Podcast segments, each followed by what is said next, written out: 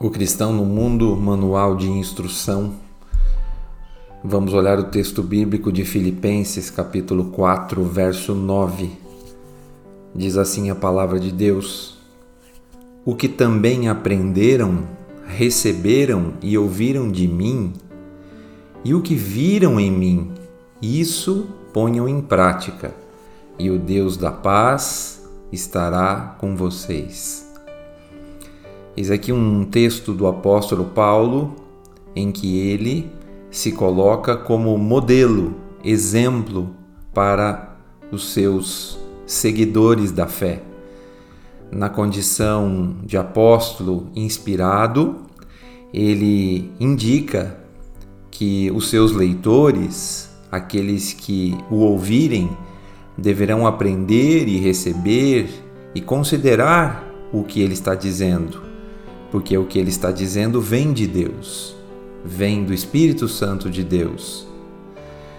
Nós devemos buscar bons modelos para seguir.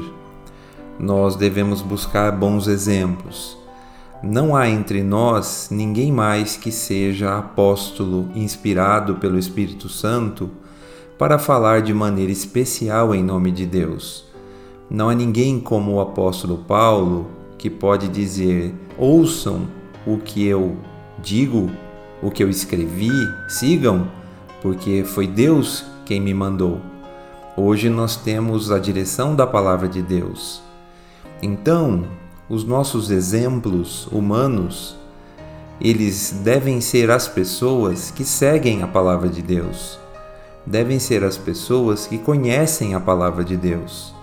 Devem ser as pessoas que vivem de acordo com a palavra de Deus. Esse hoje deve ser o nosso modelo, deve ser o nosso exemplo a ser seguido. Veja bem, são seres humanos, têm muitas falhas, imperfeições, limitações, mas podem nos seguir como nos servir como exemplo, se têm a disposição de seguir a palavra de Deus.